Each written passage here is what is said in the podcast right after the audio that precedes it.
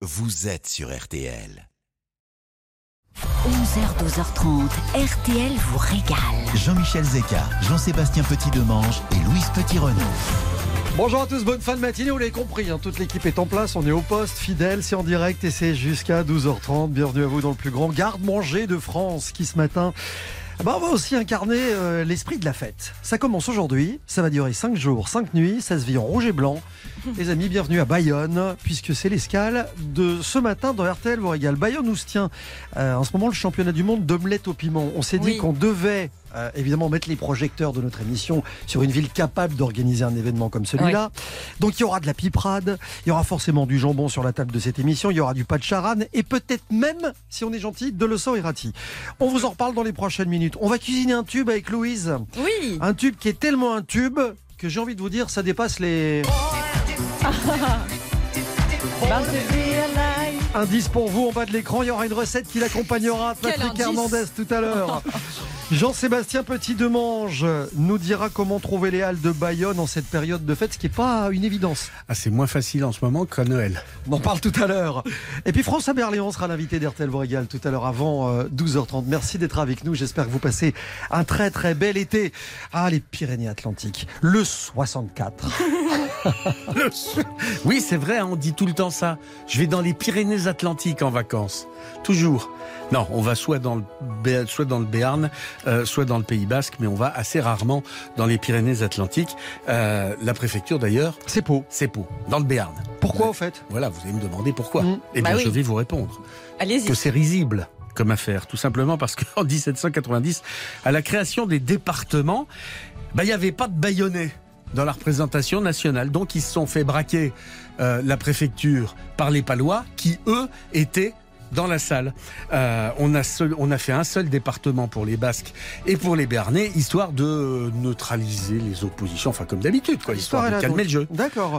Bon, on est à Bayonne. Je le disais, hein, c'est le coup d'envoi aujourd'hui des grandes festivités de la ville de Ah ouais. Bayonne. Ah, c'est une- génial. Vous avez fait déjà ça, les fêtes de Ah Bayonne bah, la peña, tout bah. ça, mais moi je l'ai à fond. J'ai même le, le tour du cou avec le verre que vous portez autour du cou. Ah, le truc des pros. Le porte-verre. Bien sûr. Ah, c'est ça.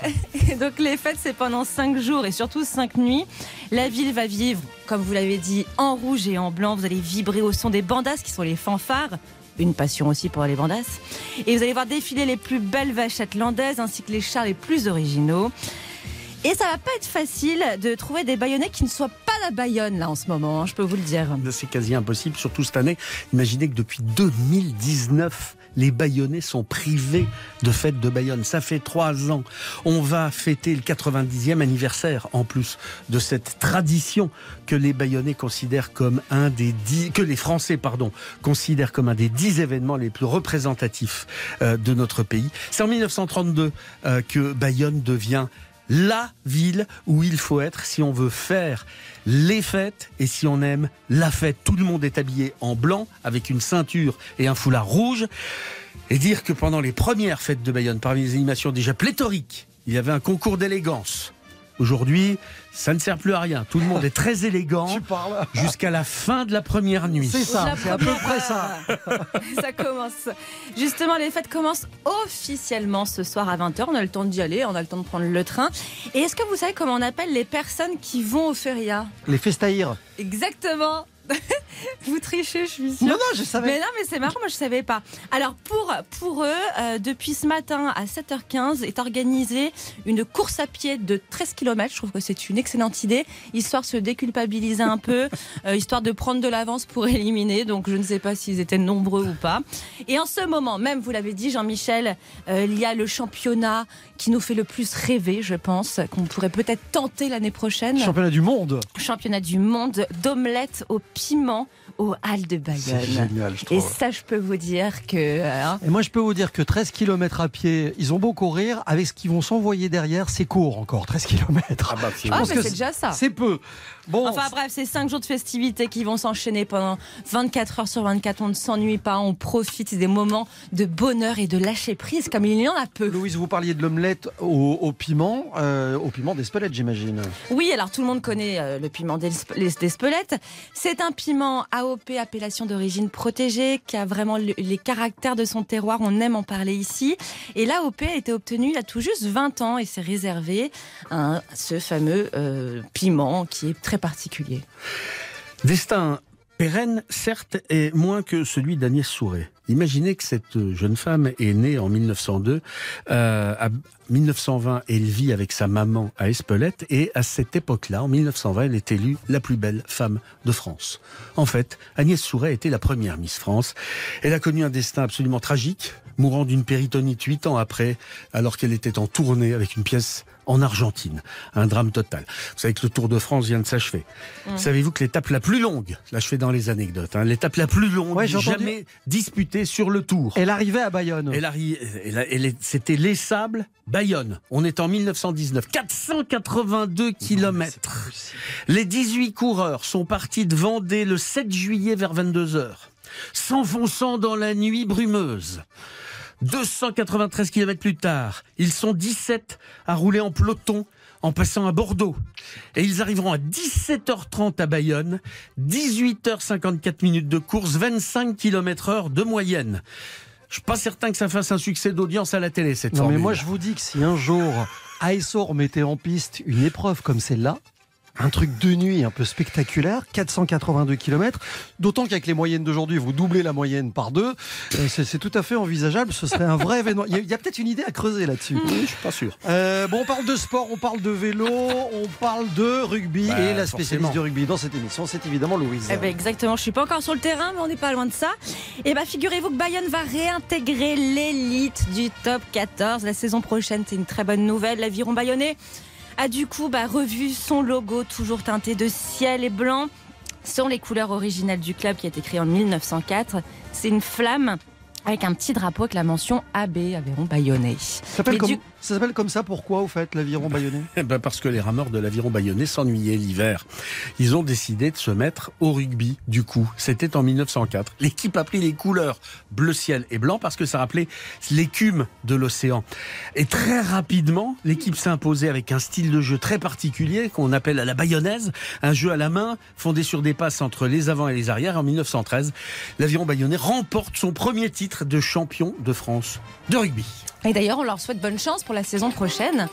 Et en 2016, devant la Maison Blanche à Washington, euh, lors d'un festival consacré à la diaspora basque aux États-Unis, Michel et son mari Barack Obama ont reçu un cadeau. Et pas n'importe quel cadeau, un cadeau made in Pays Basque. Évidemment, des espadrilles sur mesure conçues à la main à Moléon. Et cousu. À Moléon. Vous combien il chose, Barack Vous savez? Euh, 46. Ah ouais, quand même. Oh, C'était des chaussures marines. Et ce qui est plus drôle, c'est Michel. Michel qui... qui- Qui chose du 43 quand-. Ah, quand oui, même. mais elle voilà. mesure 1m80. Oui, enfin, Voilà. en même temps. C'est de la belle espadrille. Je me suis posé une question, je sais que vous avez la réponse. Bayonne, baïonnette. Oui Oui Ah oui, oui. On y va les- En fait, ça date du 17e. Les soldats du Pays Basque euh, étaient à court de poudre euh, et de projectiles pour leurs armes. Et donc, il y avait des, ils avaient tous des longs couteaux sur eux, euh, parce que la plupart étaient bergers, euh, des longs couteaux de chasse qui étaient fabriqués à Bayonne. Et ça s'appelait les baïonnettes Les, dans les canons de leurs mousquets, ils ont mis ces sortes de lances improvisées. Et au 18e siècle, la baïonnette BAY est devenue la baïonnette BAI tréma. Euh, et on l'a, on l'a retrouvée sur les fusils jusqu'à la Première Guerre mondiale. Voilà pour l'histoire, parce qu'on se régale dans cette émission, mais on vous apprend deux, trois trucs aussi au passage, et c'est pas inintéressant. Euh, c'est jusqu'à tr- 12h30, pardon, j'allais allonger l'émission d'une heure. C'est en direct. c'est- RTL vous régale. Tiens, passe-moi la bayonnaise. Allez, à tout de suite. Jusqu'à 12h30, RTL vous régale. Jean-Michel Zeka, Jean-Sébastien Petit-Demange et Louise Petit-Renault. 11h, 12h30. RTL vous régale. Avec Jean-Michel Zeka. Musique de fête de Bayonne Alignez-vous, levez les mains Qui c'est qui veut de la piperade Moi, s'il vous plaît La piperade, c'est une spécialité basque et gasconne qui a les couleurs du drapeau régional. C'est un mélange d'oignons, de poivrons verts et rouges, de tomates, d'ail. Et c'est relevé au piment De On peut déguster ce plat avec du poulet ou du poisson, mais traditionnellement au Pays Basque, on le mange avec un œuf et du jambon de Bayonne évidemment. Alors il y a quelque chose de très important que je voulais vous, aussi vous dire. Après le concours de l'omelette qui a lieu tout de suite là maintenant, chaque année depuis 1998, tous les 15 août, les 15 août, la ville de Salis de Béarn organise la fête de la piparadère. Le but est très simple, c'est plusieurs équipes qui s'affrontent autour d'un concours pour gagner le trophée du roi ou de la reine de la piperade. Et je salue notre camarade Christian Etchebest qui fait une piperade absolument magnifique Oui. et qui, je le sais, écoute cette émission. Et il Moi je salue sont tous à mes amis qui sont en ce moment Voilà. en fait de Qui, Bayonne. qui doit être à Bayonne d'ailleurs, Bah ou oui, pas très loin, j'ai l'impression. Bon, qui dit Bayonne, Jean-Seb dit Bah, dit jambon. forcément. Évidemment.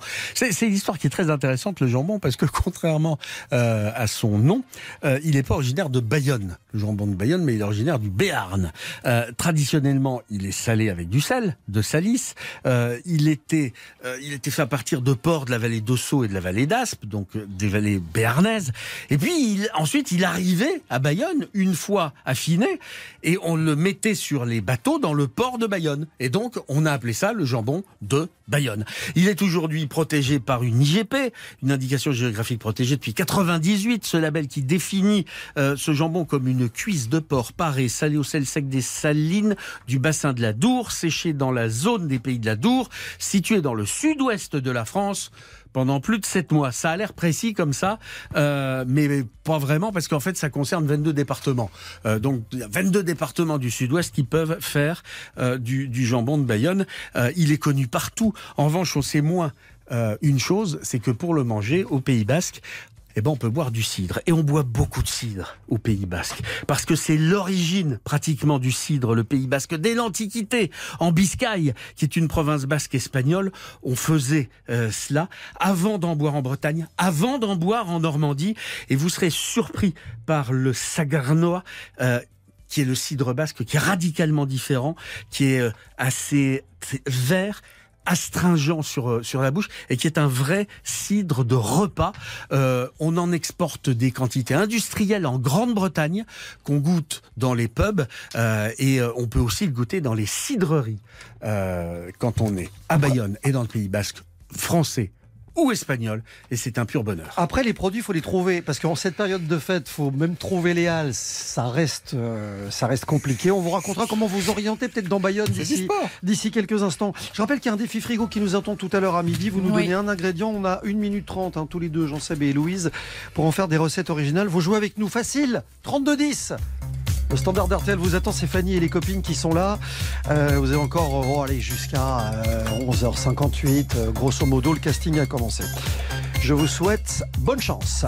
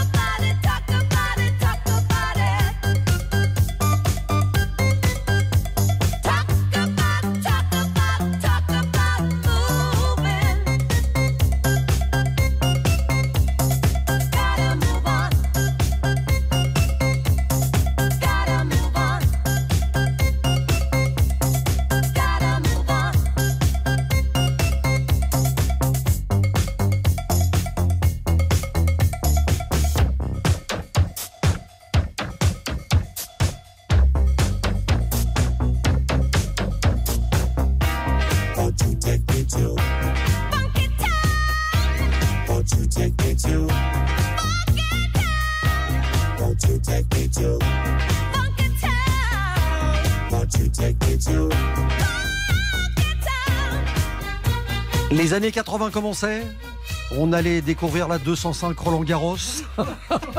Funky Town, Lip Sync sur RTL. RTL vous régale la suite dans un instant. Se balade dans Bayonne avec Jean Seb. À tout de suite. Ne bougez pas. Dans un instant, retour de RTL vous régale. 11h, 12h30. RTL vous régale avec Jean-Michel Zeka.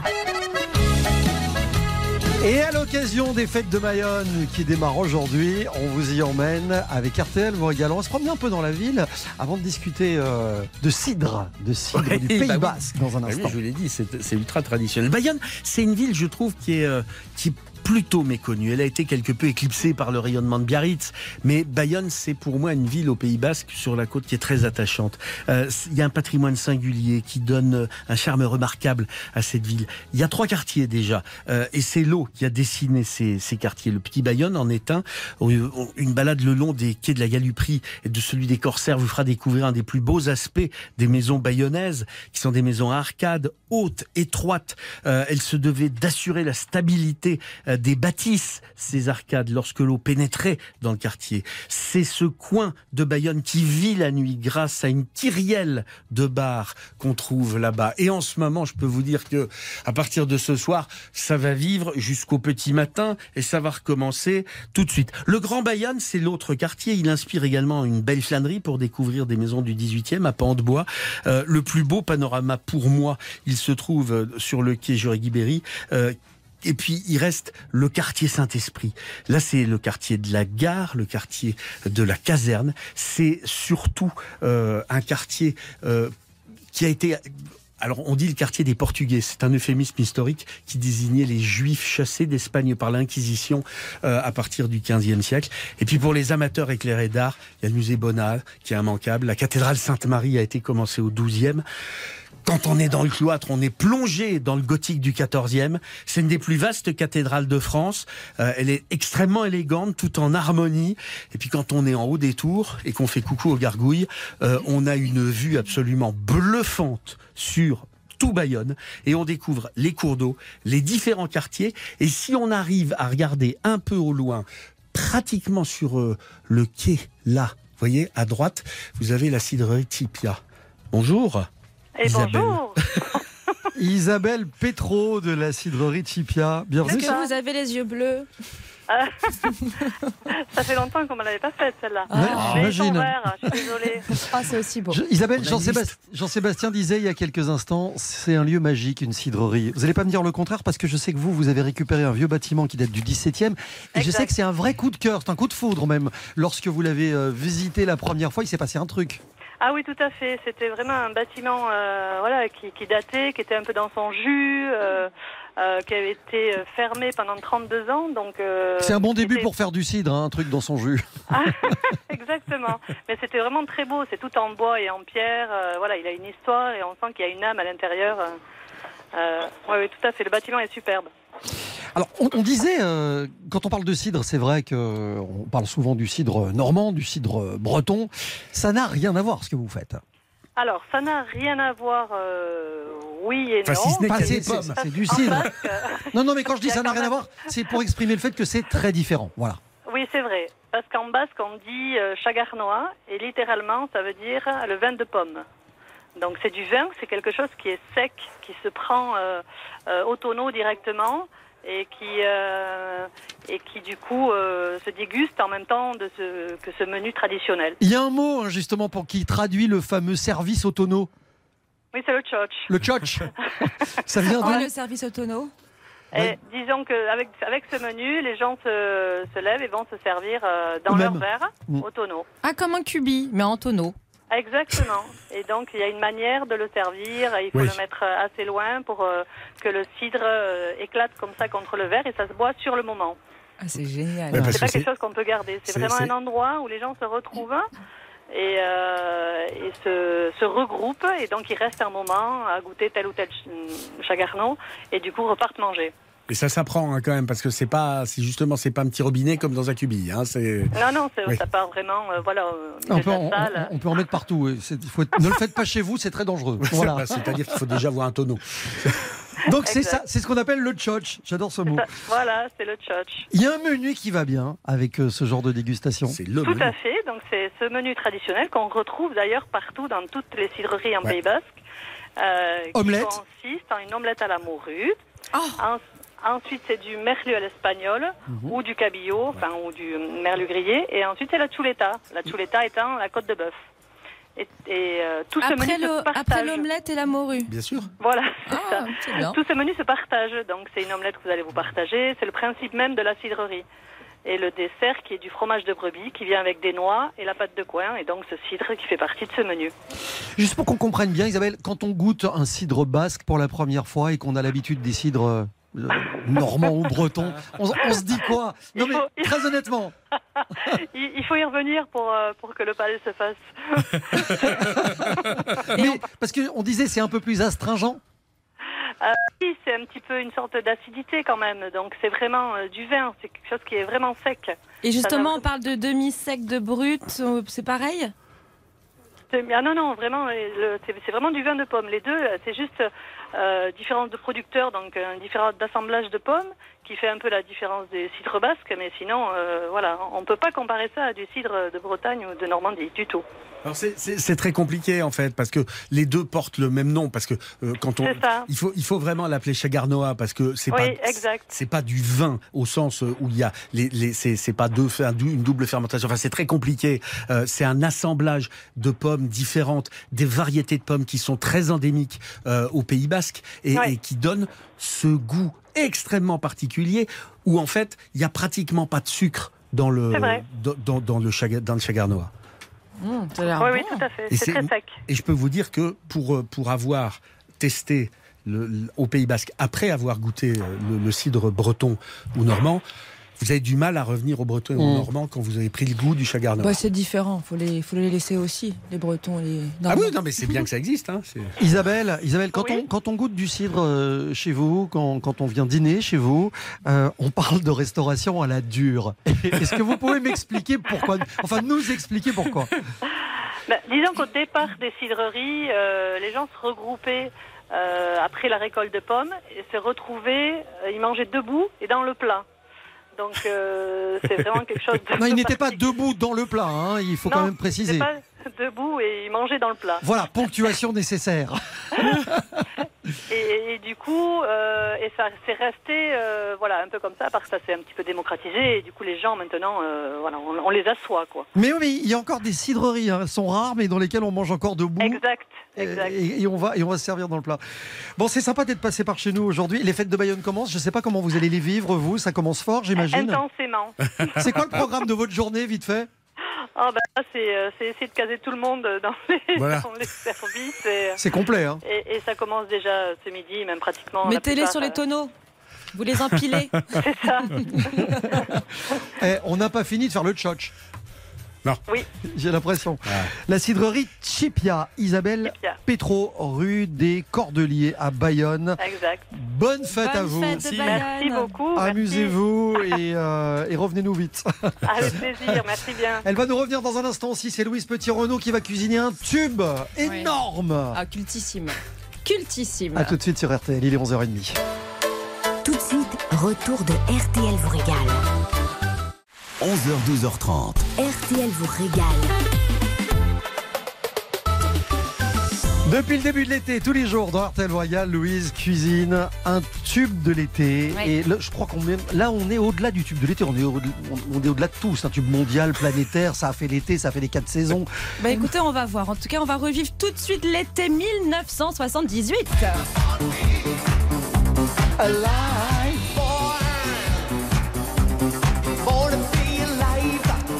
be alive. Patrick Hernandez. Avec son cultissime Born to be alive. Alors, on parle pas trop de, chiffres dans cette émission, mais là, il fallait absolument quand même que je le vous dise. Euh, c'est 27 millions d'exemplaires, 56 fois disque d'or dans 26 pays. Et figurez-vous que ce titre n'a failli jamais exister. Et je pense que nos vies n'auraient pas été les mêmes.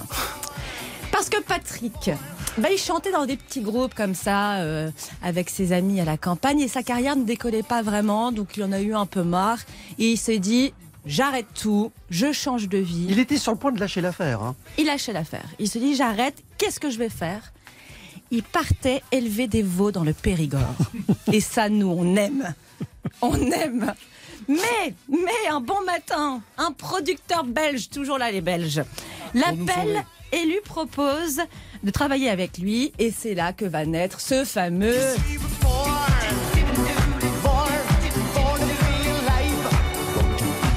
Bon, du coup, les veaux sont restés dans le Périgord élevés sans Patrick.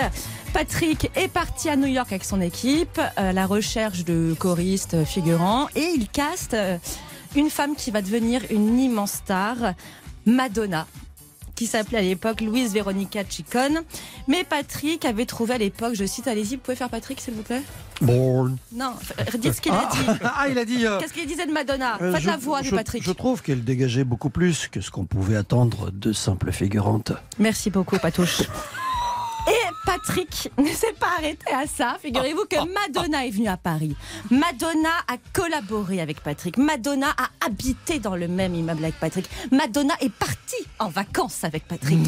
Mais je vous jure, c'est incroyable. Et qu'est-ce que fait Patrick aujourd'hui? Parce qu'aujourd'hui, bah, bon, il est content, on continue d'écouter sa musique, etc. Mais figurez-vous que c'est le plus grand collectionneur de cannes partout en France. ouais, J'ai vu ça, c'est un truc de dingue, il en a des centaines. Ouais, un vrai festival. Et donc, je vais essayer de tenter d'attirer l'attention de Patrick avec une recette bah, du Périgord, vu qu'apparemment Patrick aimait Uh-huh. bien le Périgord. Je vous propose des œufs cocottes à la périgourdine. Ça vous dit? Allons-y. Faites fondre une de noix. Alors, euh, c'est pas Summer Body du tout. hein, je préfère le Ah, hein, on est l'annoncer sur dès de le la graisse d'oie, là, hein. Mais comme on danse sur Born to Be Alive, on se dépense. Vous allez faire fondre une noix de graisse de canard dans une sauteuse et faire revenir des échalotes. Ajouter un petit peu de vin blanc. Vous laissez tout ça mijoter. À côté de ça, on va faire une autre sauce. Vous allez faire refondre de la graisse de canard. Quand on aime, on ne compte pas. Avec des oignons, ajouter un petit peu de farine pour faire un roux. Vous mouillez avec un bouillon et vous mélangez ensuite ces deux sauces. Vous en faites ces deux sauces une seule sauce. Vous préparez vos œufs cocottes, vous cassez vos œufs dans un ramequin beurré, histoire de se dire quand même qu'on est, voilà, qu'on est, on est confort. Et vous ajoutez cette sauce par-dessus, direction le four avec une cuisson au bain-marie, simplement 5 minutes, le temps d'écouter. euh,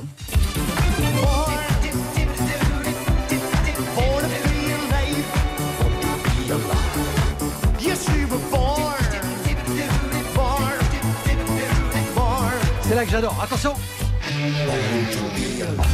Je savais pas qu'ils étaient partis en vacances ensemble, Madonna et lui. Absolument Je pas raconter un truc, c'est ils sont sur le quai, gare, vous connaissez l'histoire non. Ils sont sur le quai Gare de Lyon. Ouais. Elle cavale, elle est jeune à l'époque, Ouais, hein, et elle cavale. Vous l'avez ou pas Elle a les valises et tout, machin. Lui, il est à la traîne derrière. À un moment donné, il la regarde. Et qu'est-ce qu'il lui dit Alors On n'attend pas Patrick Des semaines de travail. Libre, me voilà,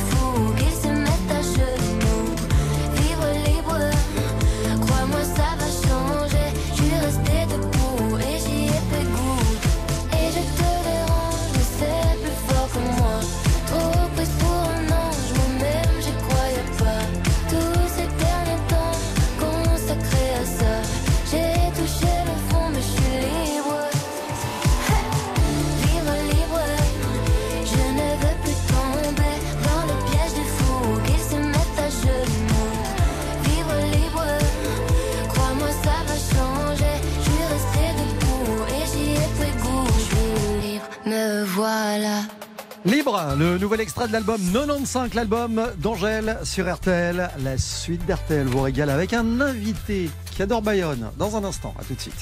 Jusqu'à 12h30, RTL vous régale avec Jean-Michel Zeka. jusqu'à 12h30, RTL vous régale. Avec Jean-Michel Zeka. On est à Bayonne aujourd'hui avec euh, Louise et, Jean-Sébastien. On vous emmène, on va vous balader dans la ville où les festivités commencent. Vous nous écoutez peut-être à Bayonne. euh, Vous êtes en train de revêtir la tenue euh, De traditionnelle. mettre votre foulard Ah rouge. ouais, ouais, vous êtes en blanc, vous êtes encore immaculé. Oui. Je dis bien, vous êtes encore à 11h40 C'est le moment de prendre la photo. Voilà, hein, parce que ça, souvenir. ça va pas durer ce truc-là. Qu'est-ce qu'on va vous rapporter de Bayonne? Qu'est-ce qu'il est intéressant de ramener comme cadeau? On va rapporter, euh, on va rapporter à boire. Ah, de l'Isara. De pas, voilà, c'est un peu, ça va être un peu le thème pendant cinq jours euh, Ouais. à Bayonne. L'Isara, c'est une liqueur à base de plantes et, et d'épices, de brou de noix, de pruneaux. C'est relevé à l'Armagnac. C'est typiquement basque. Euh, le nom, ça signifie étoile. C'est en Daille que ça a été mis au point en 1906. Euh, Il y a, c'est un peu comme euh, comme la Chartreuse. Il y a deux Isara qui sont, d'ailleurs, on confond parfois l'Isara et la Chartreuse. Euh, il y a jaune et vert. La verte, elle est constituée de plantes et d'épices rares. La jaune, elle est euh, à base de 13 plantes, la verte 16. Et puis, on, on a, on a essayé de recréer un goût euh, d'antan avec l'Isara 54. Euh, le titre à 54 degrés d'alcool, c'est assez violent. Il faut le boire avec énormément de modération. Euh, et l'Isara aujourd'hui, c'est un ingrédient indispensable euh, de plein de, de, de, de cocktails. Cocktail. En fait, c'est c'est très C'est très le mode. très typique dans la dans la dans la mixologie euh, et on fait le morito basque avec ce qui n'a strictement rien à voir avec le classique. J'ai une passion pour le pacharan. Je Ah bah, sais. c'est bien, mais attention, tout ça avec modération évidemment. Le pacharan, bah, c'est la liqueur fétiche du pays. Euh, c'est une macération de prunelles dans de l'alcool d'anis, d'anis comme vous voulez. La production de prunelles sauvages n'a malheureusement pas suivi celle de la liqueur. On en trouve donc beaucoup, euh, beaucoup de pacharan qui sont fabriqués avec de l'essence aromatique importée. Donc un conseil, si vous voulez en acheter, euh, prenez uniquement les bouteilles Oui. où l'on peut voir les prunelles entières, les vraies quoi. Exactement. Sinon, c'est pas de la vraie. Petite et touche puis, il y a le- sucrée. Il y a le hein, aussi pendant Ah les, oui, les c'est fêtes, bon. les fêtes de Bayonne. Ça, c'est un truc que Jean-Michel adore aussi.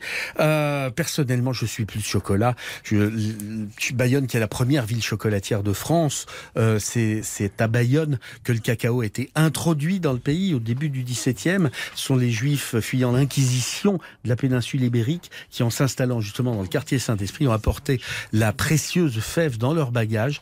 Euh, Et puis aujourd'hui encore, on savoure, on, on- on pr- on- on protège l'art de fabriquer du chocolat, que ce soit à Bayonne ou sur toute la côte basque, à Saint-Jean-de-Luz, également que ce soit chez Pariès ou Ouais. chez euh, Adam. Et le chocolat qui se marie très très bien avec le piment d'Espelette. Il paraît. Ah bah si, c'est super bon. Oh, c'est pas son truc. Bon, et on rapporte aussi des espadrilles, on n'oublie pas, hein, ça Oui, prend pas de place dans le coin de la valise, hein, on fait le Tetris. Vous en avez au pied, vous, non? Bah bien sûr, tout le temps. Toujours. Je suis une fan d'espadrilles. On parlait de Saint-Jean-de-Luz, il y a passé euh, toutes ses vacances dans la maison de sa grand-mère. Euh, cet homme s'appelle François Berléand. Il est avec nous, il Oui. devrait être avec nous, il est en ligne. Vous, vous m'entendez François? Oui, oui, très bien. Bonjour, bienvenue sur RTL. Bonjour François. Bienvenue. Merci de nous accorder Bonjour. quelques minutes. Je sais que vous êtes en vacances, donc c'est sympa d'être là. Euh, Avec je, grand plaisir. je disais vos Vous n'avez pas vacances. parlé, vous n'avez, pas parlé de Cazenave à Bayonne. C'est lui qui a importé le, la première fois le chocolat. Absolument. Oui, c'est régional de l'État, Oui. François. Voilà. Ah oui, oui. Absolument. Votre- oui. votre- votre- votre grand- on ne le sait pas forcément, mais votre grand-mère était basque. Non, non, non, elle n'était Ah. pas basque. Elle avait une maison dans le Pays Basque. Ah, d'accord, ok. Elle avait une maison à Saint-Jean-de-Luz, à Saint-Jean-de-Luz. C'est pour ça qu'on ne Voilà. sait pas forcément, puisqu'elle ne l'était pas. Oui, c'est pour ça, parce qu'elle n'était pas basque. Voilà. Quels sont vos souvenirs d'enfance euh, et d'adolescence éventuellement sur la côte basque? Oh, bah, alors, euh, les souvenirs d'enfance, c'est euh, une plage qui s'appelait la plage des Dauphins, dans laquelle j'avais rencontré euh, Isabelle Huppert quand on a été petit. Et puis après, ça a été bah, 14 ans, donc les premiers Solex, Mobilette, tout ça, etc. Et on partait en Benta. euh, histoire de faire la fête Eh à oui. 14 ans. Mais bon, on buvait pas trop, mais on faisait la- Avec faisait la fête. Isabelle Non, non, pas avec Isabelle. Et après, après, non, non, pas avec Isabelle. Et après, euh, à 18 ans, alors là, oui, on allait boire des coups à, en Benta, du clareté, de l'Iroulegui, qui est le vin basque euh, local, qui n'était pas très bon à l'époque, mais qui est devenu très très bon maintenant. Et, euh, et voilà, oui, c'est un pays que je j'adore, qui est magnifique parce que c'est un pays de mer, de montagne, de tradition. De... Voilà, les Basques sont des gens euh, euh, très fermés euh, quand on les connaît pas, et puis quand on les connaît, ils sont très ouverts. Il faut simplement respecter les traditions et les respecter eux. François Berléand, je dois marquer une toute petite pause, vous me permettez, et on revient dans quelques Oui. instants euh, avec vous. Ça va durer euh, une, deux minutes. On arrive, vous bougez pas. Bien À tout de suite. Oui, oui, à tout de suite. Tout de suite, retour de RTL vous régale avec Jean-Michel Zeka. 11h, 12h30, RTL vous régale. Jean-Michel Zeka. On vous emmène à Bayonne aujourd'hui à l'occasion du démarrage des festivités. Euh, là, euh, la ville va commencer à vivre intensément pendant 5 jours et, et 5 nuits. C'est François Berléand qui est notre invité pour parler du Bayonne qu'il aime. Euh, vous n'êtes pas à Bayonne, hein, on va être tout à fait honnête, transparent. François, vous n'y êtes pas en ce moment. Euh, mais j'imagine que vous avez des souvenirs de fêtes de Bayonne, vous aussi? Oh bah oui, oui, oui. Alors les, les fêtes de Bayonne, euh, quand j'étais, quand j'avais 18 ans, hein, c'est-à-dire qu'il y a un certain temps, euh, c'était, euh, voilà, évidemment les corridas, etc. Mais surtout la- la- la- le fait de pouvoir faire la fête dans les bars, dans, ton- dans le Pays Basque, dans, dans, dans la Navarre, qui est le- le- l'équivalent aussi là en Espagne, il y a les fêtes de Pamplune, il y a les fêtes de Saint-Sébastien, il y a les fêtes de Bayonne. C'est vraiment très très basque. Alors il y a les sports basques de, de, de force, tout ça, etc. Et puis il y a effectivement la, les, les corridas. Euh, mais il y a surtout le, la fête, c'est-à-dire boire dans les dans les dans les bars. euh, alors bon, euh, pas pas vraiment. À l'époque, c'était il fallait boire beaucoup. Hein, Oui, pour, c'était pas vraiment avec modération à l'époque. hein, Voilà, c'est pas avec modération. Non mais il faut le dire, il faut le dire honnêtement. C'est une manière de faire la Oui, fête oui. Oui, oui, oui, oui, bah oui, oui, c'est pour ça que je, je le dis. qui n'existe que là-bas. Et, euh, et donc après, alors à l'époque, il y avait des parachutistes, il y avait les surfeurs, il y avait les surfeurs, les surfeurs australiens euh, qui venaient parce que c'était euh, l'été euh, en France. Et, euh, et donc il y avait euh, beaucoup de, de bagarres à l'époque entre les, les différents euh, protagonistes, euh, surfeurs, vacanciers, euh, suédois, euh, vikings euh, et parachutistes. Alors ce Et- soir, et grand combat sur la place de Bayonne entre un parachutiste Non, non, c'était australien et un surfeur. Non, non, c'était pas, c'était pas sur les plages, c'était sur les, c'était dans la ville, vraiment dans les bars, etc. Mais bon, moi, je, je me souviens que je, à l'époque, je faisais 58 kilos, donc je, je, préf- je préférais l'évitement que la, la bagarre. C'est ça, oui. Euh. Vous prenez voilà, les photos, avait- quoi. Voilà, voilà, c'est ça, absolument. Et il y avait, voilà, il y avait les rugbyman aussi, évidemment, d'un côté. Enfin, c'était très, très, mais c'était quand même rigolo, hein, parce qu'après, on, on, on, on repicolait, on se, on se jetait dans les bras les uns des autres. C'était festif comme au rugby, quoi. Mhm. Bayonne, Euh, la région du viril, pays. euh, Oui, viril mais correct. voilà. Bayonne et le Pays Basque. C'est c'est une manière de faire la fête, je disais. C'est aussi une manière de vivre ces vacances, qui est complètement différente de, de- de ce qu'on peut vivre ailleurs. Euh, c'est plus axé sur la nature, peut-être, on peut dire ça, François? Oui, c'est axé sur la nature. Et puis, il y a, il y a le fait que dans le Pays basque euh, français, vous avez la chaîne des Pyrénées, le début, les contreforts. Et donc, vous avez dans une journée, à peu près comme en, comme en Bretagne, les, les, les quatre saisons. Sauf qu'il il fait pas froid. Mais vous avez l'automne, le printemps et, et l'été. C'est-à-dire qu'il dans la même journée, il peut pleuvoir, euh, mais vraiment énormément, et puis ensuite faire très beau. Et puis, c'est rythmé euh, au par la marée.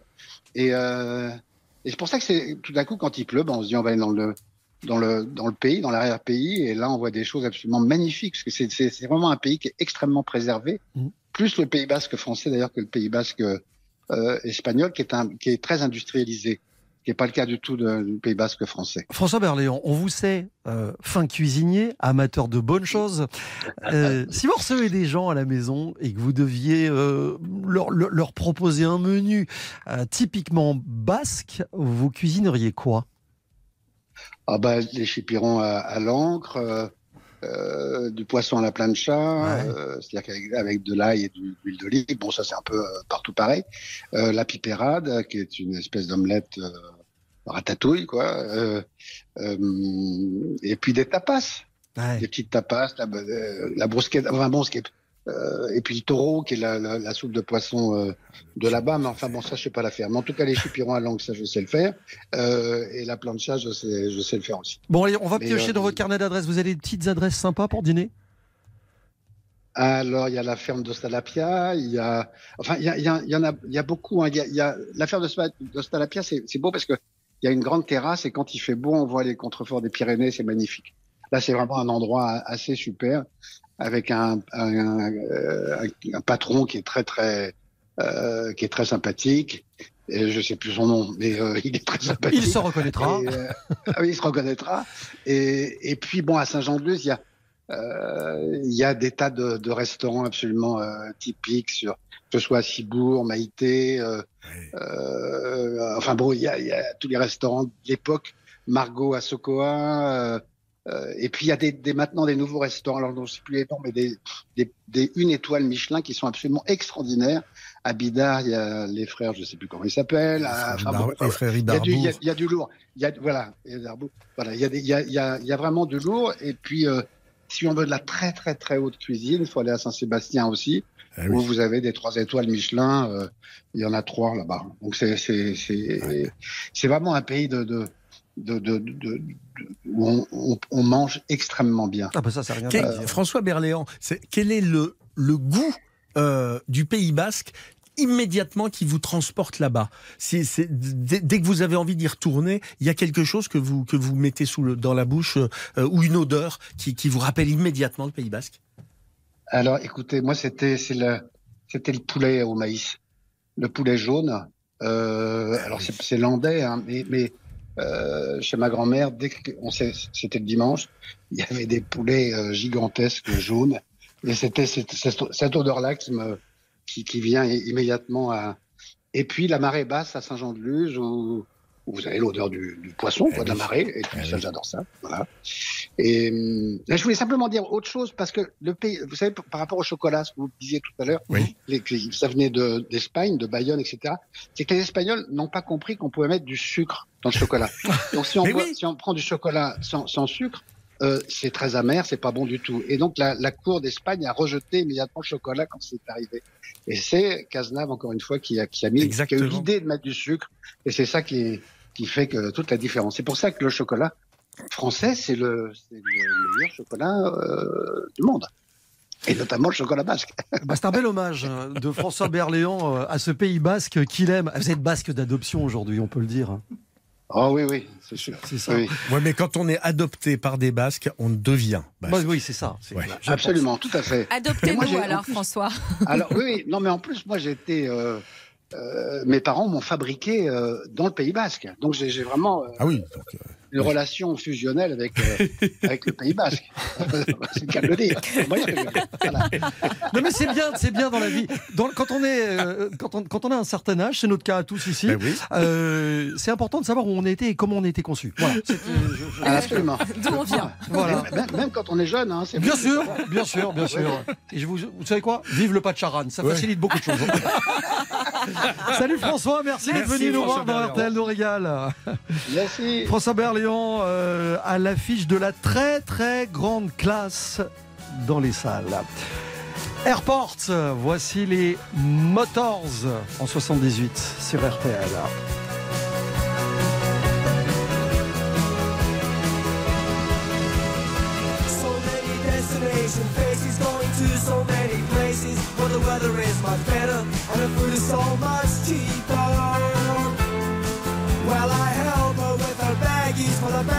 So heavy. I hear the plane is ready by the gateway to take my love away.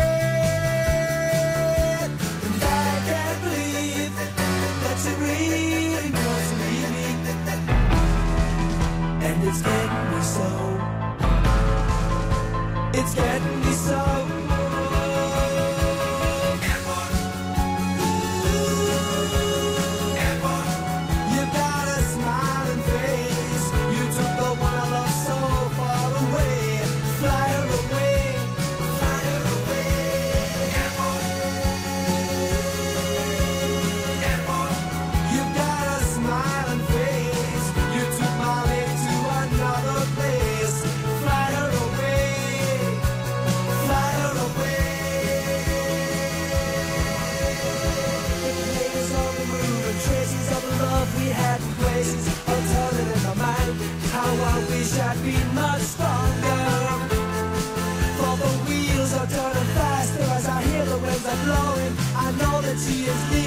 take place without the runaway.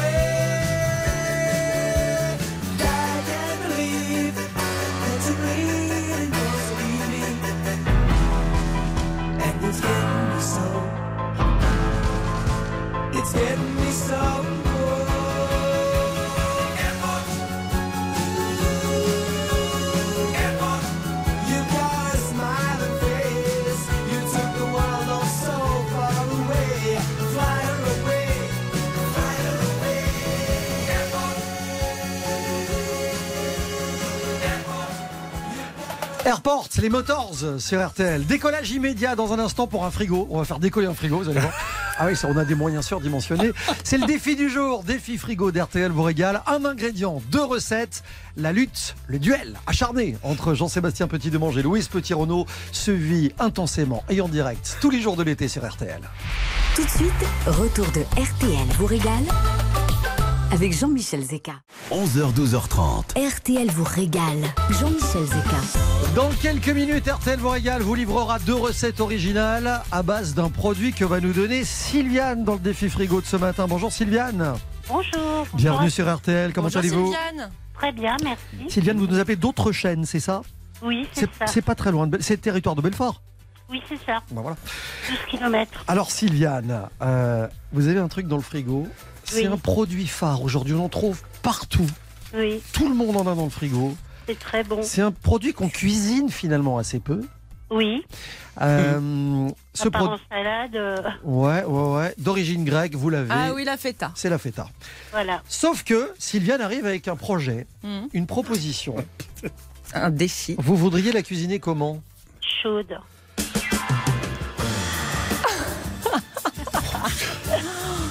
Sylviane, de la feta chaude, vous voulez Sylviane, Ah, on ne se connaît pas depuis très longtemps. J'ai entendu vaguement qu'on pouvait la faire gratiner au four. Alors, je sais pas si euh, la moussaka ou ce genre de choses peut se faire avec de la feta. Je sais pas du tout. Bon, on va, on va réfléchir à ça. Mais si vous voulez des trucs gratinés, vous êtes, vous êtes vraiment bien tombé. Vous avez Ah, frappé vous à la à bonne la bonne porte. adresse. Ouais, ouais, ouais. Bougez pas, vous allez pas. J'en connais peu qui étaient déçus.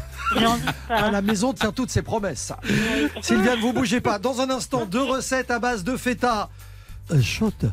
Vous écoutez RTL. Il est midi. Midi 3 sur RTL, la suite d'RTL vous régale. Il a passé à Sadat Williams. ça. Et Jean-Seb, il est en train d'affiner sa recette. Oh, le pauvre. Non, mais ça fait- Et, vous voyez Sylviane, attends. Sylviane, elle dit Je voudrais de la feta chaude. Chaude. Hop, courgette.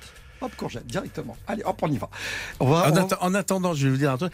Au moins, Christophe est en train de nous prouver qu'on ne triche pas. Ah non, qu'on réalise les recettes pendant les infos. Ah non, mais ça, c'est tout à fait vrai. Merci, c'était Victor Pourchet. Prochaines infos tout à l'heure, 12h30. À tout à l'heure. 11h, 12h30. RTL vous régale. Avec Jean-Michel Zeka. Qu'est-ce qui vous ferait plaisir, mes amis? Eh bien, de la feta, mes amis. Oui. De la feta, mais cuisinée un peu de manière originale. On va voir ce que vous avez à proposer à, à Sylviane. Sylviane, vous êtes là. hein? Oui, je suis là. Bon. Sylviane, on va démarrer avec. Oui. Oh, euh, J'en sais, bah, les... Bah oui, Ah. comme euh, je- vous avez déjà le début de la recette. Vous savez, qu'il y a- vous savez, au minima, il y a de la courgette. Et chef, on a, on a fait chauffer de l'huile aussi. Alors, donc, vous coupez vos courgettes en tranches. Voilà. Vous avez émincé des oignons. Vous faites chauffer un peu d'huile d'olive dans une sauteuse et vous allez faire revenir vos oignons émincés et vos euh, courge- courgettes en tranches dans cette huile d'olive. Vous salez, vous poivrez bien, vous faites cuire euh, jusqu'à ce que les courgettes soient un peu translucides et un tout petit peu dorées et puis ensuite vous les réservez, vous les retirez du feu. Ensuite, vous lavez de la menthe, des feuilles de menthe. Vous allez casser des œufs dans un saladier que vous allez battre en omelette. Vous incorporez un peu de crème et de la feta émiettée avec justement cette menthe lavée que vous ciselez. Vous faites un appareil euh, avec ces œufs. Vous allez mettre dans une un moule à tarte une pâte sablée, euh, une pâte brisée pardon, euh, et vous allez l'étaler dans, dans votre pâte à tarte. Vous mettez vos courgettes au fond, vous essayez de les répartir pour qu'elles soient joliment euh, dans, dans- en rond dans, le, dans, cette, dans cette tarte. Vous mettez l'appareil sur le mélange courgettes, oignons. Vous enfournez 40 minutes à 180 degrés jusqu'à ce que la pâte soit bien dorée. Vous décorez avec quelques feuilles de menthe fraîches quand ça sort du four. Vous pouvez la manger tiède ou froide euh, et vous avez une formidable tarte aux courgettes et à la menthe et à la feta. Tarte aux quiches. D'accord. Une tarte salée, courgette, feta, menthe. Très bien. Parce que vous voyez, je suis lorrain, donc je dis pas quiche pour n'importe quoi. Ok. Oh, genre. ok, je supprime quiche au profit de tarte. Tarte, courgette, feta, menthe. C'est pas mal. Intéressant. Mais bon, face à cet appareil, il y a une recette signée Louise Petit-Renaud. Alors Sylviane, euh, moi ce que je trouve intéressant de faire la feta chaude, c'est de la garder entière. Donc je vous propose des tomates cerises confites et feta rôti au four. C'est très très simple. Vous allez prendre un plat euh, qui va au four, Sylviane. Vous allez arroser un peu d'huile d'olive et vous allez déposer votre feta au centre, mettre vos petites tomates cerises autour. Si vous avez des tomates cerises un peu de différentes couleurs, vous n'hésitez pas. Vous mettez des olives grecques, comme ça on voyage un peu. faut bien qu'elles aient le noyau à l'intérieur, ça a plus de goût. Et des gousses d'ail. Vous faites une petite huile d'olive avec des herbes fraîches, ce que vous avez dans le jardin, et un peu de, citron. Vous versez cette huile sur votre feta, tomate, ail et olive. Vous mettez un petit peu de miel sur votre feta. Vous mettez du thym frais et vous enfournez euh, 15-20 minutes à 180 degrés. Il faut juste que ce soit fondant. Et vous servez ça, Sylviane, à table, le plat comme vous le sortez du four, à table. Et comme ça, vos amis et votre famille, qui vous voulez, peuvent partager ça avec un bon petit pain grillé. Vous pouvez même rajouter un petit trait de vinaigre balsamique, vous savez, au dernier moment dessus. Vous allez voir, c'est absolument délicieux. Vous allez voir la- allez avoir la douceur de la feta, avec l'acidité, un petit peu de la tomate cerise. En moins d'une minute Voilà. Sylviane. Euh, Louise, tomate cerise confite Et feta rôti au et feta four. rôti. On est d'accord. Bon, on a deux trucs très sympas à base de feta. D'un Oui. côté, une tarte courgette feta menthe. De l'autre, des tomates cerises confites feta rôti. Oui. Alors moi, j'aime pas euh, l'amande dans la cuisine. Aïe, aïe, aïe, aïe, aïe, aïe, aïe. Donc je vais choisir la recette de Louise. C'est drôle Merci, parce que ça se joue quand même souvent là-dessus. Ouais. C'est un- on devrait d'ailleurs, euh, vous savez, comme dans les restaurants aujourd'hui, quand vous entrez dans la salle de RTL, vous, Vous regardez, avez des allergies vous avez des allergies, des intolérances, des produits que vous n'aimez pas, faites-nous la liste. Parce qu'évidemment, la menthe a été fatale à la recette de Ouais, Jean Seb. Qui est pourtant une bonne recette, hein, franchement, la tarte la courgette recette, mais sans l'amande. Sans la menthe, pourquoi pas, ouais. Voilà. ouais, C'est- parce que vous aimez pas, parce que franchement, menthe, euh, menthe courgette, moi c'est un truc que je fais régulièrement, j'adore Eh ça. ben, je- Bah, c'est intéressant. Victoire de. Louise Petit-Renaud, j'ai envie de parler de mes états d'âme. Merci euh, de me Merci, laisser euh, m'exprimer. Non mais très franchement c'est délicieux, vous allez vous régaler et je trouve que c'est pratique quand on reçoit des amis qui viennent à l'improviste. Et tout le monde adore ça, tremper son petit bout de pain dans le, dans Ouais, le plat. comme ça, exactement. pas. Sylviane. Très on bien, va, bah, on- merci beaucoup. on va vous offrir un guide Sympa. du routard. Vous allez pouvoir choisir la Merci. région de France qui vous plaît. On va vous inviter avec la personne de votre choix, c'est-à-dire, Mon mari. voilà, Ah, par oui. exemple, c'est c'est un bon début. Au nouveau Voilà. bistrot, C'est horrible cette question Jean-Michel. mais j'adore. Bah Au nouveau intense. bistrot Top Chef. Ah ouais, c'est génial. Je suis vraiment super contente. Et vous êtes en dessous de la vérité parce que si vous suivez l'émission, ce dont je ne doute pas, euh, sur M6, non, non, c'est- je vous, suis. vous connaissez Top Chef, vous allez pouvoir jouer les grands classiques de l'émission. Vous allez vous installer à la table des chefs, vous allez pouvoir jouer, aux- dans- vous allez aller dans le garde-manger, tout ça. On a recréé tout ça pour vous. Et vous pourrez même, si vous le souhaitez, vivre l'expérience de la fameuse boîte noire. Vous voyez de quoi je parle? Ouais, oui, oui, tout à fait. Il ouais. faut, dé- faut, faut- faut reconnaître des saveurs, etc. Voilà, avec les yeux, euh, les yeux dans le noir, le plus absolu. Et puis vendredi, tirage au sort. Vous êtes dans le Ouais. chapeau euh, pour Ça partir euh, avec Monsieur, euh, Monsieur Eh ben, Sylviane. ce serait la cerise sur le gâteau, ouais.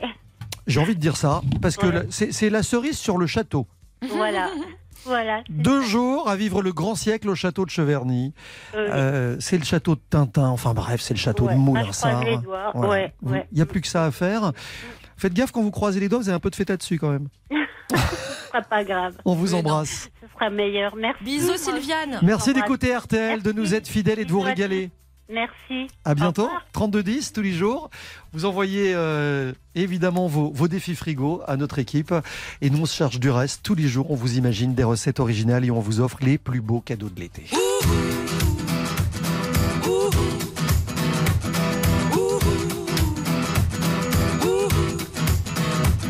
Well, my heart knows it better than I know myself, so I'm gonna let it do all the talking. Across a place in the middle of nowhere with a big black horse and a cherry tree. Ooh, ooh,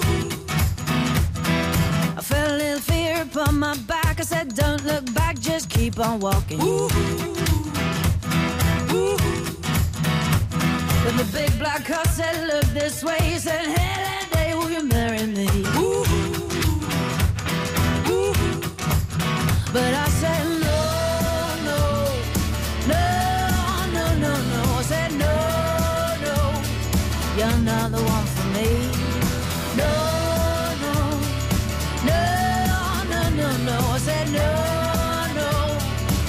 you're not the one for me. Ooh. And my heart hit a problem in the early hours, so I stopped it dead for a beat or two. Ooh. Ooh. But I cut some cord and I shouldn't have done it, and it won't forgive me after all these years. Ooh, ooh. So I sent it to a place in the middle of nowhere with a big black horse and a cherry tree. Ooh. I won't come back cause it's all so happy and now I got a hole for the world to see. Ooh. And it said no, no, no, no, no, no. Said no, no, you're not the one for me. No, no, no, no, no, no. Said no, no, you're not the one for me. Ooh.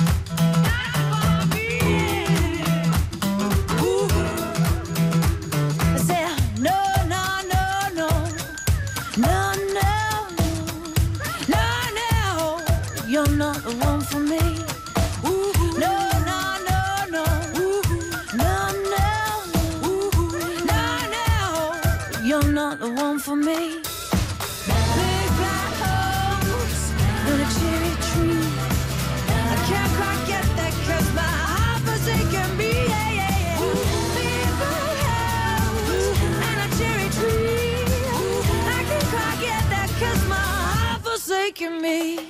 Black Horse and the Cherry Tree, Katie Tunstall sur RTL. On est dans le Pays Basque, on est à Bayonne. Euh, on va vous rapporter euh, quelques petits produits sympas, on va vous donner des conseils. Et puis surtout, il n'y a pas d'émission consacrée à Bayonne, émission de qualité consacrée à cette destination, sans accueillir Monsieur Eric Hospital. Ah. On va parler charcuterie. Le roi du jambon. Car dans le jambon et dans, et dans le cochon surtout. Tout est bon. À tout de suite sur RTL. Ne bougez pas. Dans un instant, RTL vous régale revient. Jusqu'à 12h30, RTL vous régale. Avec Jean-Michel Zeka. Allez, il n'y a pas un faux pli sur la nappe d'RTL vous régale. On a les plus beaux produits, on a les meilleurs producteurs et Eric Hospital, notre invité dans un instant. Mais avant cela, puisqu'on parle produits, les amis, la cuisine de la côte basque. Bah, c'est une cuisine qui met en vedette les, les- les poissons, évidemment. On a Mm. bien parlé, la morue, euh, le merlu, les chipirones. C'est Le le, merlu cosquera, c'est une merveille absolue. Euh, cuit avec des, des légumes verts, avec des petits pois en ce moment, c'est un plaisir total. Euh, la morue à la biscayenne, une morue qui mijote tranquillement, avec de la tomate, de l'ail, euh, des pimientos. Ça fait partie des choses euh, qui sont absolument magnifiques. Comme le piment. On en a beaucoup parlé, le piment d'Espelette. On peut en parler encore longtemps. Oui, mais euh, on va parler de l'osso irati aussi. Bah oui, qui est un fromage emblématique de la région. Euh, comment? Ardigashna.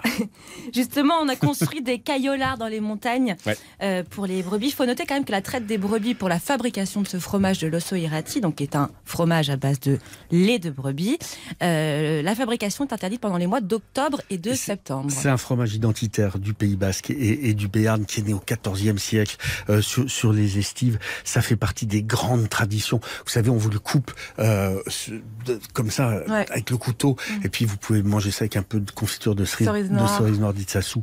C'est euh, ou de gelée de piment d'Espelette. Ça peut être pas mal. Ça tombe bien qu'on parle des cerises noires euh, du Pays Basque, parce qu'il y, y en a dans le gâteau en question. Bah oui, Bah, le gâteau il peut y en basque. avoir dans Ouais. le gâteau basque. oui. Ouais, c'est un gâteau qui est typique du Labour. C'est une, une partie de la Basse-Navarre. Et traditionnellement, justement, c'est fourré de cerises noires ou de crème pâtissière à l'amande ou au rhum vanille. Euh, enfin, en tout cas, c'est délicieux. Et c'est né à Cambo-les-Bains, cette affaire-là, c'est deux sœurs, deux sœurs, les sœurs d'Ibar, qui ont créé ce gâteau basque à, à la fin du 19e siècle. Et puis évidemment, il y a des charcuteries. Ah oui. Et ça, les charcuteries, c'est notre affaire. Bonjour monseigneur. Bonjour, Bonjour. Eric Hospital. Bonjour à tous. Bonjour, Non, mais Eric. quand on dit monseigneur, généralement quand on parle charcuterie, on dit monsieur hospital, parce qu'évidemment, euh, vous, vous savez de, de quoi vous parlez. Euh, vous faites des jambons de Bayonne comme personne. Ben, je sais pas, comme personne, on essaie de mettre un peu de, de- d'amour dans ce qu'on fait et un peu de, de- de- de- un peu de passion et, euh, et donc ça donne euh, certainement des, des jambons qui sont, euh, mais qui sont bons quoi. Ouais, reviennent en tout cas. Faut, faut préciser hein, que vous êtes une des rares régions dans le monde euh, à pouvoir saler vos jambons avec le sel issu de, de votre terroir, de votre région. Exactement. ouais. Dans les années 80, euh, on a le, le sel venait de, de, de Salis de, de pardon de Briscousse Donc le sel est, était extrait du sol de, de Bayonne. Et les jambons sont, euh, sont affinés, si vous voulez, naturellement au gré des vents ici au Pays Basque. Nous avons la chance de bénéficier de, de ce qu'on appelle l'effet de fun ou imbata en basse, qui est un vent du sud. Et nous avons de, de brusques réchauffements climatiques en plein hiver. Et on a un climat, si vous voulez, qui se prête à, à faire ce qu'on appelle de l'affinage naturel à l'air libre. Parce que Eric, euh, Eric oui. justement, est-ce qu'on peut rappeler comment on fait un bon jambon de Bayonne? Bah, comment on fait? Déjà, il faut avoir un bon cochon déjà pour faire un bon jambon de Bayonne. Donc un cochon qui, est, qui a été bien nourri, ça c'est la- c'est vraiment la base. Et ensuite, ben, la, date d'abattage, c'est- super important en fait. Plus le, plus le cochon est vieux, c'est un peu comme dans le bœuf, et plus il sera gustativement, la viande atteint son summum de succulence. Donc en fait, plus le jambon est gros, grosso modo, et plus le jambon est vieux, et, meilleur c'est. Ensuite, vous le frottez avec du sel. On va le laisser dans des salles de froid, donc on va recréer des conditions hivernales d'antan. Et ensuite, ben, on va le- l'accrocher euh, au grenier de la maison et on va laisser un cycle de quatre saisons euh, affiner le jambon. euh, voilà. Eric Hospital, on va pas rentrer dans le débat, la viande, pas la viande, tout ça, c'est pas l'objet de cette émission. Moi, je dis simplement un truc, on va se parler de respect. Vous vous dites, et moi j'aime beaucoup ça, un animal, eh ben, faut pas qu'il soit mort pour rien. Exactement. Ouais. Le, le sacrifice de, le sacrifice d'un animal, euh, c'est super important de, de pouvoir utiliser euh, ben, toutes les parties de, de cet animal, de travailler la tête, les oreilles, les pieds, le, le voilà. C'est je- c'est vrai qu'aujourd'hui c'est un peu la mode de dire ça, mais c'est vrai que le gaspillage c'est insupportable. Et nous, nous avons la chance avec le métier de charcutier de, de pouvoir tout récupérer, même les os. Vous faites un bouillon, hein, avec ce bouillon, ben, on va cuire le boudin, on va cuire des fromages de tête. euh, c'est c'est très important que le sacrifice de l'animal ne soit pas ne soit pas pour rien. Quoi. Moi, moi, j'aime bien l'idée surtout qu'on arrête de dire les parties moins nobles, vous savez? Ouais, les parties moins nobles, en fait, il n'y en a pas. hein, euh, C'est pour ça. Un, un bon, un bon pied de cochon aujourd'hui, euh, cuisiné dans un bouillon, vous le dépiotez, vous le faites euh, euh, rouler dans la farine, puis dans l'œuf, puis dans, dans, dans de la farine, dans de la chapelure, pardon, panko, et vous le faites frire, ça vous fait un, un chromessi de pied de cochon, vous servez ça avec un petit jus de tomate, Oh salé sucré, euh, euh, tout, tout est bon quoi dans le cochon. La toile, vous la récupérez, vous faites de, du, vous la mettez dans, dans, dans le boudin. Ah, tu sais nous parler, Eric. hein. Tout, tout, tout, tout est bon dans le cochon, c'est vraiment pas, euh, vraiment la vérité. Ouais. Faut avoir vu un jour Eric Hospital découper un pâté ou un truc euh, sur les réseaux pour comprendre euh, que l'homme a du respect. Vous voyez ce que je veux dire? Et qu'on le respecte Et qu'on le fait. respecte aussi, absolument. Eric Hospital, à quoi est-ce qu'on reconnaît euh, un vrai, un bon jambon de Bayonne? Alors, un bon jambon de Bayonne, déjà, c'est un jambon qui, qui va avoir de l'âge. Donc, euh, l'âge, c'est très important. Plus vous allez avoir une- une- un affinage long, mais plus le, le charcutier a été patient. Et donc, en fait, ben, il n'a plus maîtrisé plus trop ses taux de perte. Donc, en fait, ben, vous avez déjà un jambon qualitatif. Ça, ça peut être une première, euh, une première euh, base. Et ensuite, vous avez euh, ben, l'âge de, de, de, de, la curie de ce, de ce jambon. En fait, plus le jambon est gros, en fait, il va être un petit peu plus gras, il va être beaucoup plus parfumé, il aura, il aura ce petit goût de noisette. Et ça, c'est super important. euh, ben, c'est le jambon de Bayonne, en fait, c'est un jambon que l'on peut manger cru, mais que l'on peut manger aussi poêlé. Euh, D'autrefois, les paysans partaient travailler dans les champs, il n'y avait pas de tracteur, donc il y avait un effort physique. À 10 heures, ils faisaient euh, ta shingar, qui veut dire littéralement euh, jambon et œuf. Donc, ils faisaient poêler le jambon euh, dans une, dans une, dans une poêle, et le gras craché, et ensuite, on faisait cuire l'œuf dessus, on le nourrissait un petit peu avec le gras de- du jambon, un peu de piment d'espelette dessus, et, et même aujourd'hui, ça peut vous faire le repas du soir avec une petite, accompagné d'une petite salade, un petit verre d'eau- vin rouge. On prend, on prend. Et Eric, ce qui est important aussi, c'est de faire déguster ce, votre jambon. euh, vous êtes au fait de Bayonne, là, j'imagine. Et là, je suis au fait de Bayonne. Ouais. Là, on est en direct. Je me suis, je me suis un peu écarté de, Ah de la foule qui commence à, qui commence à, ben, à venir tout doucement. Comme ça, c'est le meilleur moment, en fait, euh, euh, à 11h du matin. voilà, c'est une- Petite tranchette de jambon. Euh, là, là, directement, comme ça, on n'en a pas encore consommé, mais euh, on va en consommer certainement un petit peu. ouais. Bon, c'est quoi le, le- le planning de la journée? Nous, Ça nous fait envie. Faites-nous rêver. Alors, le, le- le planning de la journée, c'est de passer euh, voir les amis, les copains. Euh, on est une petite bande. euh, je suis accompagné de, de Ramon Chocourdet, qui tient un restaurant qui s'appelle la Rastaléac, de Julien Duboué, qui lui est landais. Qu'on embrasse. Et, euh, voilà. Et puis Juan Alvarez, qui est là, qui s'est qui s'est mis avec nous. Et voilà. Et, et là, on va faire une petite. La, la journée tranquillement. Voilà, on va rentrer à 10h30. Je pense qu'on en aura bien assez. J'ai l'impression qu'on a photos, retrouvé hein. la septième compagnie. Ouais, c'est- un- peu ça. C'est un peu ça. On veut des photos, Eric. Mais je, je, je- je les enverrai, mais en privé. par contre. Juste, juste un truc pratique, Eric Hospital, pour terminer. Si on est en vacances dans le coin, qu'on vous achète un jambon de Bayonne euh, de bonne qualité, ça vaut le coup peut-être de, de savoir comment on fait pour le conserver, parce qu'on rentre à Paris ou ailleurs, et, et c'est vrai que quand on a entamé euh, le, le jambon, parfois, ça a tendance à mal se passer, à sécher, à blanchir. euh, qu- Qu'est-ce que vous conseillez? C'est vrai. Alors, le mieux, c'est de le mettre. euh, Moi, je aux gens, en règle générale, il faut le mettre dans un, dans un linge un petit peu humide, dans le bas du fraiseur, et surtout le sortir un peu avant pour que le jambon remonte un peu à température, pour que gustativement il soit meilleur. C'est là que les arômes vont, vont se développer. euh, et il sera meilleur à consommer. Mais dans le bas du fraiseur, dans un linge, et je mets, j'ai tendance à dire de mettre un petit filet d'huile d'olive, parce que c'est vrai que la première tranche va, va devenir un petit peu blanche, donc c'est la protéine qui va travailler. Alors c'est pas très joli, mais euh, mais c'est parce que le jambon, justement, est pas trop salé. Voilà. Bizarrement, euh, le jambon est pas trop salé, il développe euh, une petite pellicule de, blanc dessus, il faut pas s'inquiéter, euh, c'est normal. Quoi.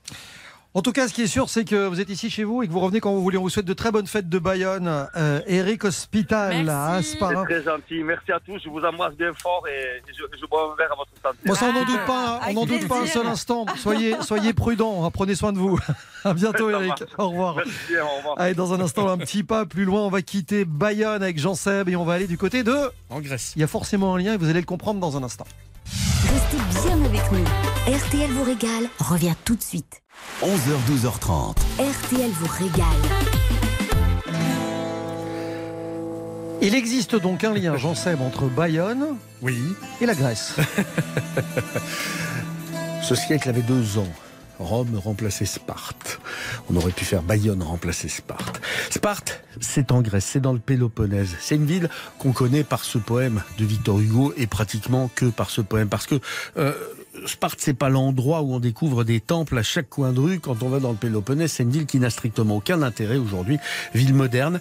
Euh, et en fait, on va à Sparte pour aller découvrir la ville fantôme de Mystra. Fondée en 1249 par un seigneur franc, cette cité fut un haut lieu des arts et des lettres vivant du commerce des olives, du miel et de la soie. En 1460, elle tombe aux mains des Ottomans, puis des Vénitiens, avant d'être incendiée euh, par des Russes et occupée ensuite par des Albanais. Les olives, c'est un des attraits de Sparte aujourd'hui. On visite un fabuleux musée de l'olive, de l'huile d'olive grecque. On y raconte toute l'histoire de l'olive à travers les âges. On n'y raconte pas, en revanche, euh, l'histoire de Sparte, la rivale d'Athènes. Les Spartiates étaient ceux qui protégeaient la société. Hommes d'armes, ils se nourrissaient le soir d'un simple bouillon de porc assaisonné de sang, de sel et de vinaigre. Ils ne pouvaient cultiver la terre, les Spartiates, car c'était une tâche réservée aux ilotes, et interdiction également pour eux de faire du commerce, métier, eux, qui est réservé aux périèques. Ils constituaient les trois éléments de la société spartiate. Et la spartiate, bah, c'est une chaussure, à semelle plate, plutôt austère, qui a eu deux déclinaisons. La tropézienne, qui n'est pas seulement une tarte, dont nous avons parlé, et, et l'espadrille, l'espadrille basque, qui est toujours fabriquée au Pays Basque, à Moléon. Et pour le coup, cette espadrille n'a plus rien de spartiate. 11h, 12h30. RTL vous régale. 30 RTL vous régale. Jean-Michel Zeka, Jean-Sébastien Petit-Demange et Louise Petit-Renaud. On est à Bayonne aujourd'hui, où démarrent les festivités, les fêtes de Bayonne. Si vous y êtes, euh, bah, voilà, c'est un peu le thème de votre. euh, de Je vais me jeter sur vous, les garçons. hein. Non, non, non, non. Levez bien Non, les mains. Non. Bah, on Ah, était tombé. On était propre jusque-là. Vous n'êtes pas sympa. Bon, qui a gagné le défi frigo aujourd'hui? C'est moi. Eh ben, Il faut le dire. hein. ah bon, on a des auditrices qui n'aiment pas la menthe. Bah, vous me laissez tomber alors autant que je gagne le défi frigo. Nouveau défi frigo demain, évidemment. Euh, nouvelle opposition entre Jean Seb et Louise. Jean Seb prendra-t-il sa revanche? Vous le saurez en suivant le nouvel épisode d'RTL vous régale. On était bien à Bayonne parce que, ok, les fêtes débutent aujourd'hui, mais nous on s'est régalé avec du cidre de chez Isabelle, euh, la cidrerie Chipia. On a goûté de la piperade. On a révélé le secret du pas de charan, du chocolat de Bayonne, du piment François Berléand était notre invité. On a appris un truc. C'est le roi de la plancha. Il paraît. Voilà. Et puis Eric Hospital, voulez que je vous dise Ah bah. Le jambon et sa passion. Voilà, des gens comme ça euh, qui passent comme ça au gré de nos vacances. On les aime. On les aime et ils ont leur rond de serviette dans, dans cette émission. Jean-Seb parlait de, de Sparte et de la Grèce il y a quelques instants. Ça tombe bien puisque demain nous irons En Crète exactement. On va parler cuisine grecque. que c'est- pré- préparé cette émission, vous Bah savez. oui, c'est un truc de fou. Régime crétois. Alors Ouais. ça, bon, on va en discuter. Oui, je suis pas sûre qu'on fasse émission Vous, dessus. vous commencez à connaître la maison. Euh, je rappelle que les recettes, les bons conseils d'RTL Royal sont à retrouver sur l'appli RTL et sur RTL.fr. Bonne journée, on vous embrasse. Il est midi.